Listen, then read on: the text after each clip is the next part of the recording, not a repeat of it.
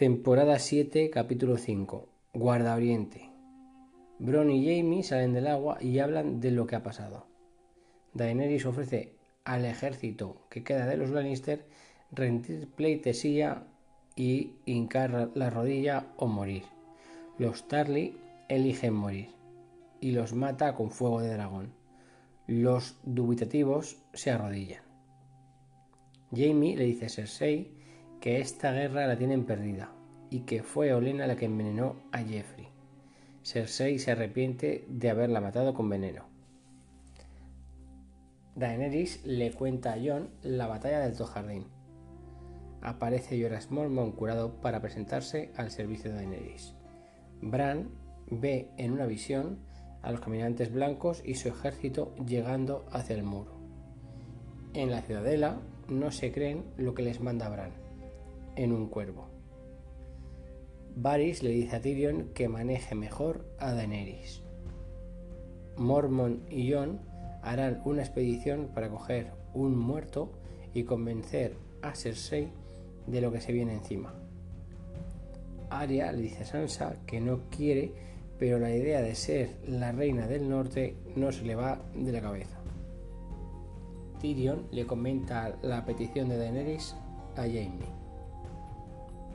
Davos va a buscar a Henry, el bastardo del rey Robert Baratheon, y se lo lleva. Cersei recibe a Jaime, que le cuenta lo que ya sabía, que es su reunión con Tyrion, y que Daenerys quiere una tregua para luchar contra los muertos y que traerá pruebas. También le dice que está embarazada y que no le vuelva a traicionar. Henry se presenta ante Jon y se apunta a la cacería del muerto. John y los demás se van de caza del muerto. Sam coge unos manuscritos prohibidos y se va de la ciudadela, ya que le estaban ignorando con el tema de los caminantes blancos. Arya sigue a Meñique y ve cómo le dan un mensaje viejo. Ella entra en su cuarto, lo busca y lo encuentra. Meñique la ve salir del cuarto y sonríe. John y los demás Llegan a Guardia Oriente, allí hablan con Tormund, que les cuenta que tienen encerrados a Zoros de Mir, Derek Dondarrion y el perro. Ellos aceptan ir acompañando a los demás a por el muerto. Se abre la puerta de Guardia Oriente y salen todos camino hacia los muertos. Ya está aquí el resumen del capítulo.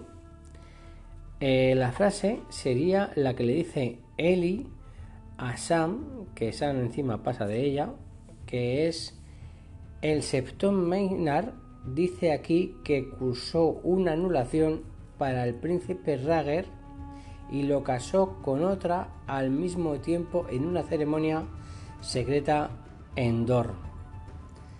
Entendemos como que el príncipe Rager era Raegar Targaryen.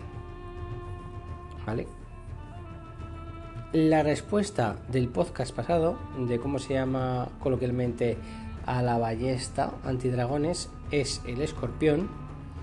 Y la pregunta de este podcast es, ¿cómo reacciona el dragón Drogon cuando le toca a Jon?